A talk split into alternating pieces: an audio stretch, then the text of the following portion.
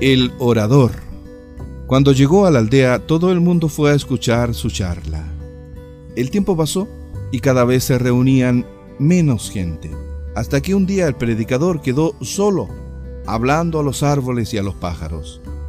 Sin embargo, día tras día, volvía a armar su pequeña tarima en el mismo lugar y volvía a declamar su doctrina con el mismo calor y convicción de la primera vez.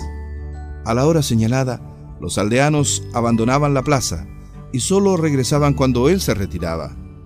Meses más tarde, un hombre se quedó a esperarlo. ¿Por qué insistes en hablar de algo que nadie escucha? lo interrogó. No hablo para convencerte a ti, ni a tu pueblo. Solo hablo para mí y para no olvidar mi doctrina.